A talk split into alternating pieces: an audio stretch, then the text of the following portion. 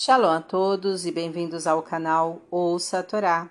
Vamos à sexta aliada para Shah Vayetse, que está no livro Bereshit, capítulo 31, versículo 17 até o 42. Vamos abrahar?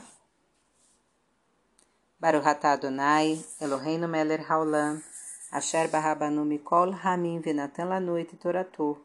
Baruch atah Adonai noten hatorá. Amém. E Jacó colocou seus filhos e suas mulheres sobre os camelos e foi, com tudo o que possuía, ao encontro de seu pai Isaque em Canaã. E Raquel roubou os ídolos de seu pai. Labão tinha ido tosquear suas ovelhas, não tendo Jacó lhe avisado que iria embora com a família.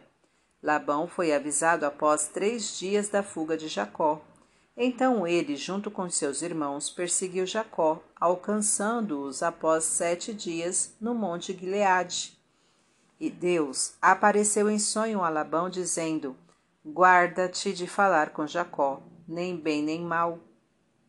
E Labão disse a Jacó: Que fizeste? Roubaste meu coração e conduziste minhas filhas como cativas?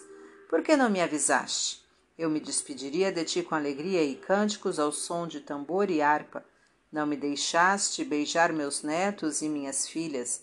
Agiste como um tolo. Tenho poder em minhas mãos para fazer-te mal, mas o Deus de teus pais falou-me: Guarda-te, não fales com Jacó, nem bem nem mal. E agora que partiste, por que roubaste meus deuses? E Jacó respondeu a Labão: porque temi pensando que tomarias de mim as tuas filhas, e aquele que encontrares com os teus deuses não viverá. Diante de teus irmãos, se reconheceres algo teu que estiver comigo, toma-o para ti. E não sabia Jacó que Raquel havia roubado os ídolos de seu pai. E Labão entrou em todas as tendas e não encontrou os ídolos. Raquel os havia colocado na almofada que serve de assento nos camelos. Sentou-se sobre ela e disse a seu pai: Não fiques aborrecido, mas não posso me levantar diante de ti, pois estou menstruada.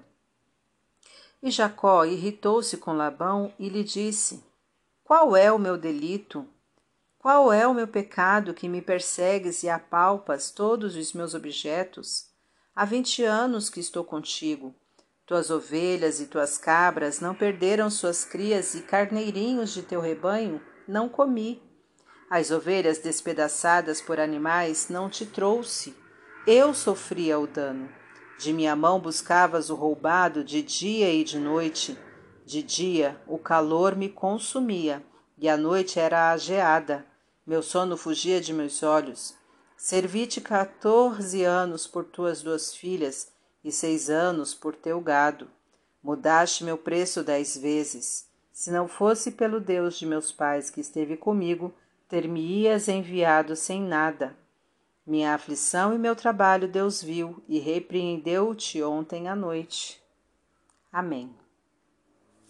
Baruch Adonai, Eloheinu melech haolam, asher natan lanu toratot toratemet, v'hayeu lanatá betorreino, Baruch atah Adonai noten hatorá. Amém. Vamos aos comentários desta aliá. Labão estava ressentido com Jacó e, ao encontrá-lo, iria falar mal dele. Deus protegia Jacó e proibiu Labão de fazê-lo. Labão então poderia pensar que Deus queria que ele falasse bem de Jacó. Mas Deus conhece a natureza humana e não obriga as pessoas a irem contra ela. Labão não precisava falar bem de seu genro. Deus entende as pessoas, mas isto não é desculpa para contrariá-lo. Labão acusava Jacó de ladrão. Na verdade, Labão é que era desonesto, tendo roubado os vencimentos de Jacó de várias maneiras. As pessoas projetam nos outros os seus defeitos. Raquel não contou a Jacó o que fizera a este, sem querer, selou a morte prematura dela, pois o que o justo decreta, Deus atende. Deve haver muita comunicação entre o casal de modo a não existir mal entendidos e desentrosamentos que podem levar a situações críticas. As pessoas podem não dar valor ao trabalho e aflições de seus semelhantes, mas Deus está atento, e mais dia menos dia a justiça será feita.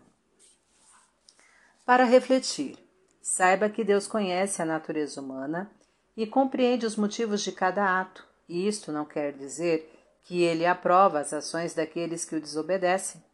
Não se desespere se as pessoas ao seu redor não derem valor ao que você faz ou não ligarem para as suas aflições. Deus está atento e ele fará prevalecer a justiça. Procure dialogar ao máximo com seu cônjuge, trocando ideias e relatando seus feitos, de modo a evitar situações desagradáveis devido a mal-entendidos. Ao emitir juízo sobre seu semelhante, verifique se não está projetando nele seus próprios defeitos para exercitar. Pense em alguém que você não gosta. Quais dos defeitos dele você possui e quais não? Comente. Tá gostando do conteúdo do canal? Então curta, comenta, compartilha. Se ainda não é inscrito, se inscreve, ativa o sininho e fica por dentro das novidades. Shalom a todos!